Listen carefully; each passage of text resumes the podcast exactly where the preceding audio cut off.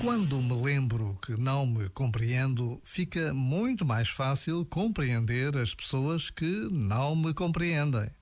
Sinto-me em plena consonância com quem não me compreende, com quem não concorda comigo, com quem se coloca nos antípodas.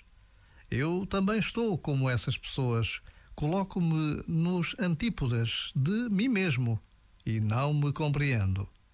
Então vejo que o único caminho possível é reconhecer e aceitar esta íntima contradição que me habita. Só a aceitação radical consegue pôr-me à distância certa de mim para comigo e levar-me para lá de mim mesmo.